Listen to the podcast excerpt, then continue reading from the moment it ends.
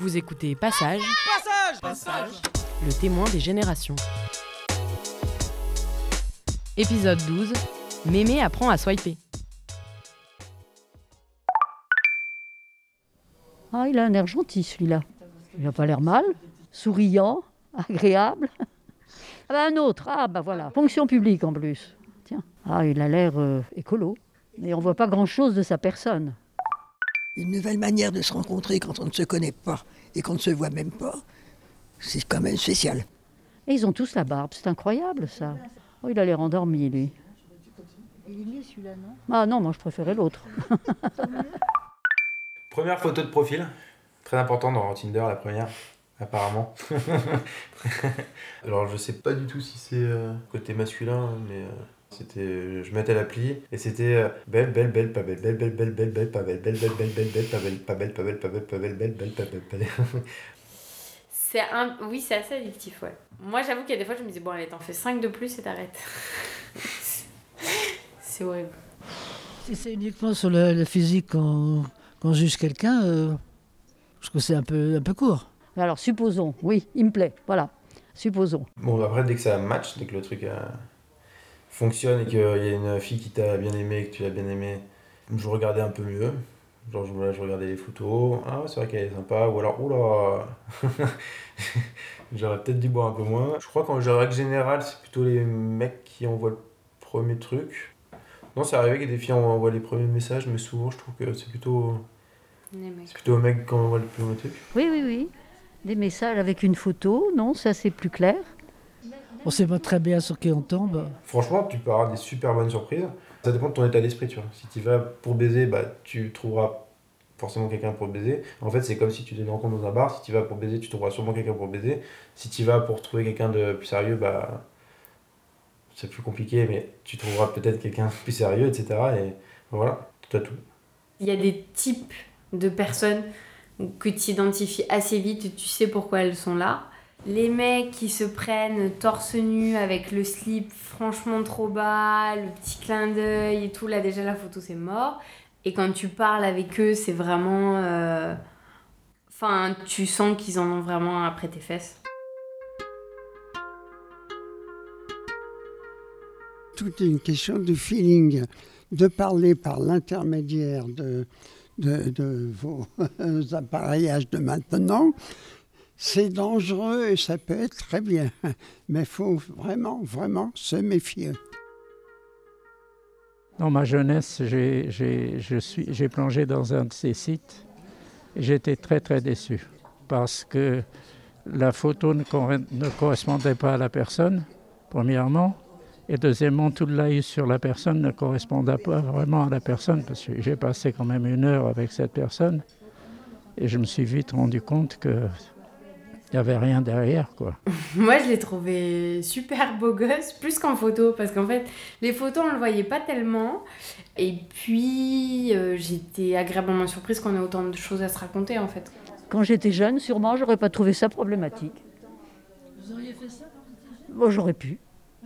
Moi, je sais que j'ai- j'aimais bien circuler. J'étais à l'étranger, peut-être. Je sais pas, je- ça n'existait pas. Moi, ça ne me plairait pas, même quand j'étais jeune. Parce que j'aime ce qui est naturel, que ça doit arriver, arrive. Et je cherche, j'aurais pas eu envie de le chercher dans des, non, dans des moyens comme ça, non. Même j'ai un peu de mal à admettre, si, enfin, que les jeunes le fassent. Bon, ça, leur- ça les regarde, mais ils peuvent trouver quelqu'un euh, sans passer par ce genre de, de moyens. hein. Mon père, il a rigolé en Ah bon? Euh, ben, comme si t'avais besoin de ça. Bah, ça va, vous êtes jeune, vous pouvez rencontrer des gens où vous voulez. euh, Enfin, tranquille, tu vois, t'as toute la vie devant toi, t'es pas obligé de provoquer la rencontre euh, maintenant. Enfin, y a pas d'urgence. Ouais, c'est quand même marrant qu'on ait besoin de, de faire ça et que, euh, on soit dans une société où on fait comme si on était au supermarché pour trouver des gens. Dans quelle société on vit pour aller choisir des nanas sur leur première photo en bougeant juste ton pouce.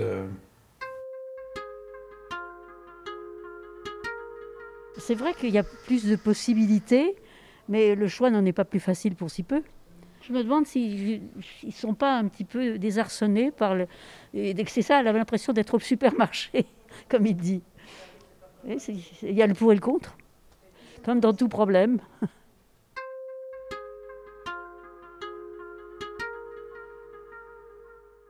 La possibilité de rencontrer des, des personnes les unes après les autres nous permet de, de faire des différences et de comparer et de mieux comprendre ce qu'on veut.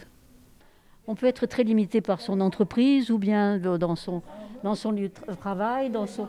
Non, c'est peut-être une, une bonne idée. Voilà.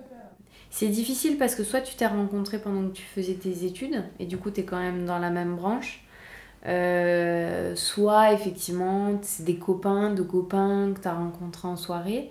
Au boulot, tu vois les mêmes personnes et puis t'as pas forcément quelqu'un de ton âge non plus. Enfin, de notre génération, en fait, c'est pas évident. Au final, tu as tellement euh, 10 milliards de manières de rencontrer les gens que si tu t'enlèves un peu la pression de te dire euh, comment tu veux que la rencontre elle soit, bah, en fait, tu, déjà tu, tu laisses couler beaucoup plus facilement, le, tu touches beaucoup plus facilement à n'importe quel type de rencontre euh, en disant en fait la rencontre c'est juste euh, la percussion de, des éléments, de personnes et puis voilà, et puis après basta. C'est tellement poète. À notre époque, il y a des gens qui se sont rencontrés par téléphone, et par hasard en plus, et tout a bien fonctionné. Voilà. C'est encore mieux, ça. C'est peut-être plus efficace. ça élargit un peu le champ, tu rencontres d'autres gens, tu vois des trucs différents, tu découvres des, des univers. Voilà, c'est un peu le qui tout double, c'est. C'est euh, voilà, flexibilité dans la rencontre parce que tu sais pas qui tu vas rencontrer, tu sais pas vraiment ce qu'ils cherchent, tu sais pas, il y a beaucoup d'aléatoires, beaucoup de.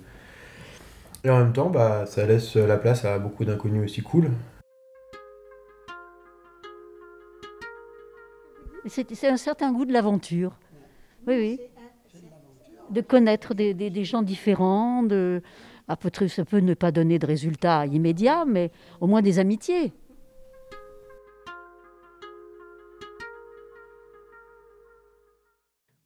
Vous venez d'écouter Passage. Ce podcast a été réalisé par Nolwenn Jemouillet, Émilie Béraud et Corentin Bellard.